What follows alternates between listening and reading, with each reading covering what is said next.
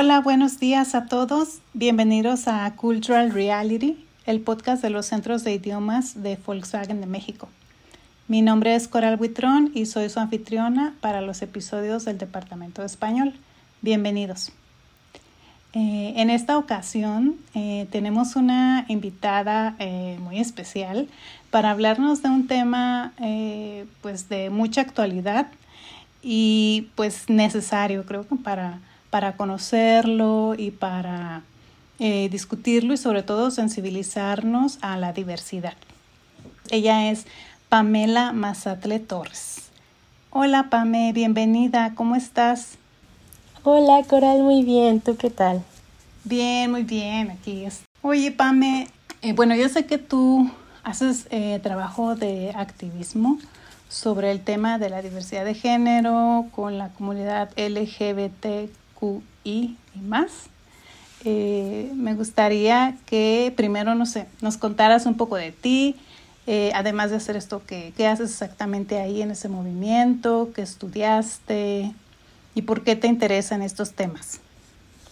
Ay, sí, claro, Coral. Mira, bueno, te comento, yo estudié Relaciones Internacionales, acabo de terminar justamente, bueno, hace poquito, y el trabajo de del activismo, del voluntariado, del humanitario en general siempre me ha llamado bastante la atención, es algo a lo que me gustaría dedicarme ahorita ya que estoy saliendo. Y pues eh, específicamente el tema LGBT porque también estoy involucrada en otros temas, también de derechos humanos, temas migratorios, ah, temas de feminismo, etcétera, pero específicamente el tema LGBT me interesa bastante porque pues yo formo parte de la comunidad, soy una soy lesbiana y pues es algo que pues es un tema que directamente me afecta y a muchas personas que yo pues que yo amo y que quiero y que son mis amistades, mis familiares. Entonces, pues tristemente en México, aunque es mejor que en muchos otros países de, del mundo, también estamos en una situación muy precaria cuando hablamos de temas de la comunidad y de, de nuestros derechos humanos, ¿no? Entonces, siempre ha sido un tema que he querido luchar para mejorar la situación de pues tanto mía como de otras personas de, la comunidad. Ok, muy bien. Eh, en México, como, como dices, este, creo que falta todavía mucho por hacer en esto. Sin embargo, sí se ha avanzado en algunas cosas, ¿no? Eh, y uno de eso que es que justo acabamos de pasar, bueno, hace un mes más o menos, un poquito más, lo del mes de la, del orgullo, ¿no? Eh, que se dan eh, pues diversos eventos, no sé, cosas para, para visibilizar el movimiento. Pero no sé si de entrada nos pudieras eh, explicar qué significa esto de la diversidad de género. Eh, la diversidad de género se, se, identifica a lo que es la identidad de género.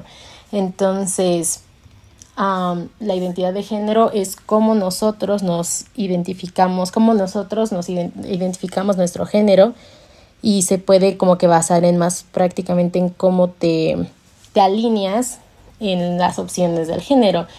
Muchas personas piensan que el género y el sexo van a ser sinónimos cuando no lo son realmente. El sexo o el sexo biológico pueden ser distintas, pues son características físicas que pues son las con las que naces y pueden irse como que desarrollando, son como que lo de las hormonas, los genes, etcétera, eso es como que el sexo, ¿no? Que también va a haber, no solo, no, tampoco es binario, no solamente es como de um, macho o hembra, también hay personas intersex, hay, hay como una, hay como que diversidad también ahí. Y el género es distinto, el género ya va a ser más una construcción social que se nos ha impuesto, entonces ciertas cosas que relacionamos con el género con los hombres, con las mujeres, van a tener que ver con la sociedad en la que vivimos, el espacio y el tiempo en el que nos encontramos y eso es lo que va a definir más o menos el género. Y hay personas que simplemente no se sienten alineadas con el género en el que nacieron o con ninguno de los dos géneros binarios que, que, que luego representan, porque tampoco existe una binaridad, también hay como que pues sí, no es como que a fuerza tienes que ser hombre o mujer, hay personas no binarias, hay personas a género, hay personas que se identifican fuera de este espectro que restringe muchas veces por los estándares de, la sociedad, porque es prácticamente, o sea, el género va a ser esta idea de que se asocia a las mujeres con el rosa, los hombres con el azul, o que las mujeres tienen que jugar ballet y los hombres fútbol. Desde ahí ya vienen como que ciertas roles y expectativas que vienen con el género y hay personas que simplemente no se alinean, no se quieren alinear con eso o no se identifican con lo que se les fue dicho desde, desde, desde siempre. Y dentro de como que la diversidad de género también está, bueno, las personas trans y dentro de como que la, la sombrilla, por decir, de, de las personas transgénero, transexuales, está ya también las personas no binarias, a género, personas que como que ya están fuera de las reglas como que la sociedad les puede imponer. Y aparte también está la expresión de género, que también va a ser distinto a tu identidad de género, porque yo, como yo soy una mujer cis, entonces yo me identifico como con el, yo me el, mi género me identifico con el que se me asignó al nacer, entonces prácticamente mi, mi expresión es como yo me voy a vestir o cómo me, como que me puedo expresar y ciertas personas lo pueden luego confundir, pero eso también es realmente de cada persona, es más o menos cómo presentas tu género a partir de tus acciones, la forma en la que te vistes, la forma en la que hablas, etc. Y ya otra cosa es la orientación sexual. La orientación sexual es hacia quién estás atraído, ¿no? Atraída, atraída. Yo, pues a mí me atraen las mujeres, pero a otras personas le pueden atraer los hombres, o, o todos, o nadie.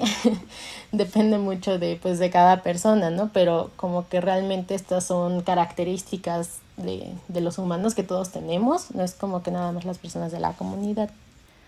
Oye, Pame, y explícanos un poco qué es esto de ser no binario, ser binario y ser no binario en las personas uh, trans no a fuerzas tienen que ser no binarias. Hay personas que pueden haber sido asignados de un tal pues género al nacer y se dieron cuenta que realmente no son no sé por ejemplo un hombre trans se le pudo asignar como que la identidad de mujer pero él no se alinea así entonces es un hombre trans.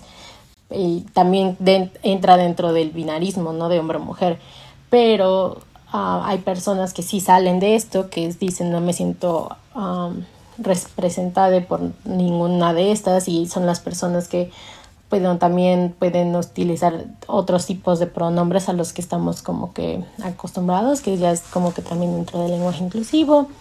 Pueden utilizar ella o bueno, como que ya a ese tipo como que de cosas agregarle la, la, la al final a ciertas como características para hablar de ellos mismos o hay personas que hasta usan otro tipo de pronombres que se llaman neopronombres, que son literalmente pronombres que pueden como que ellos, ellos sacar de, pues de donde ellos gusten.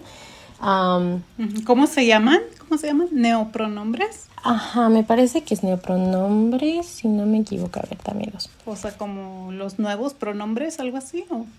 Ajá, neopronombres son todos aquellos pronombres que no son él, ella o, ella. Son neutros y muchas veces como que tratan de trascender esto de lo femenino, masculino, lo neutro.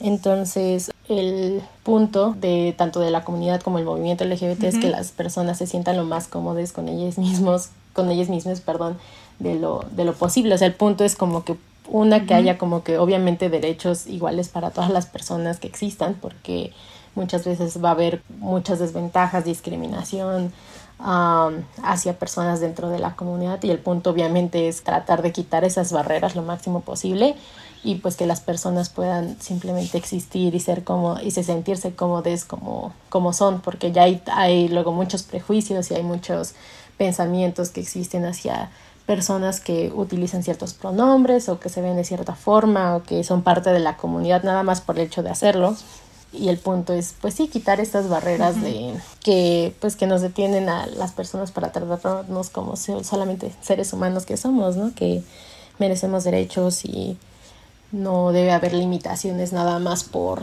el género o por la orientación sexual con la que nos identifiquemos Oye, quisiera regresar un poquito después al, a lo del lenguaje inclusivo. Antes no sé si, si nos quieres eh, decir qué significan las siglas del movimiento LGBT.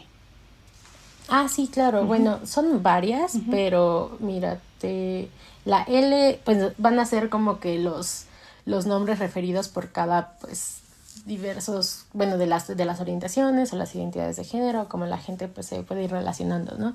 Entonces, L va con, por lesbiana, lesbianas, G va por gays, B por bisexuales, T por las personas trans, transgénero, Q por queer, que bueno, no sé si sepas que significa como queer, pero las, es como un término sombrilla, le dicen, como para englobar a distintos, como que realmente dices como que sé que no soy cis hetero, no, sé que no soy hetero, sé que no soy cis. Ah, las personas cisgénero son las personas que sí se identifican con el género con el que se les fueron asignado a, nacer, sí. Entonces, pues si te quieres como que sabes que estás dentro de la comunidad pero exactamente no pues o una no te quieres etiquetar o simplemente no te sientes cómodo o simplemente no sabes te puedes poner este título y, y, y es para intersex que son personas que tienen más de un órgano sexual y más, pues hay muchas más siglas, ¿no? Entonces A puede ser por asexual, A romántico, P por poliamoroso, también por pansexual, o sea, hay como que muchos, muchos más términos dentro de la, dentro de la comunidad y el movimiento, pero normalmente se usan esos para reducir y el más es que incluyen a más, a más términos. Ok, muy bien. Hablando bien de eso, de como de la discriminación que, que pues, que se ha sufrido hacia, hacia las personas de LGBT, ¿cuáles son estos obstáculos que tienen esas personas al identificarse como parte de ese movimiento o de ese grupo en México? ¿Cuáles tú has visto o crees que son los principales tabús en la sociedad?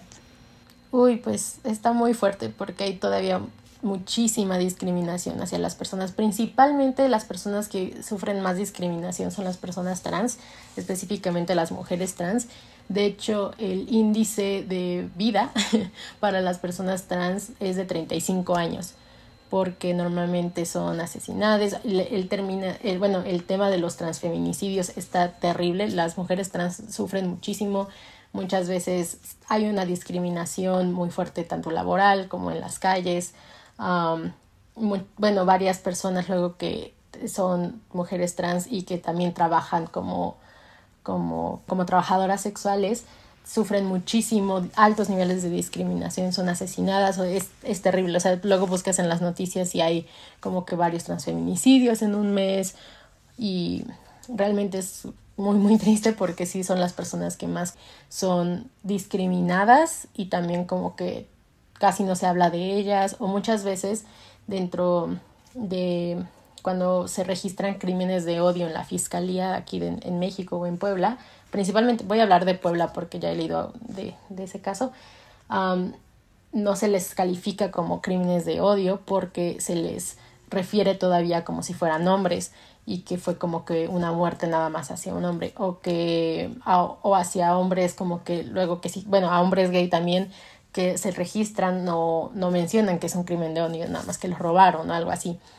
Entonces, muchas veces también dentro, inclusive pues del, dentro de las instancias gubernamentales que se supone que hay como debería haber una protección extra, o dentro de las comisiones de derechos humanos hay un sesgo muy grande hacia, la, hacia las personas de la comunidad o hacia las mujeres. Bueno, te digo, en general hacia las personas trans son las, son las personas que más difícil se lo ven en cuestiones tanto de pues de crímenes de odio y de discriminación laboral también se les despide mucho por ser de la comunidad o por ser trans específicamente se les sí se les busca como que mucho o sea como que en la en las calles o como que también ah, son muy hostigadas o acosadas simplemente por el hecho de ser mujeres trans no Muchas gracias a todos por escuchar esta primera parte del podcast sobre diversidad de género e inclusión.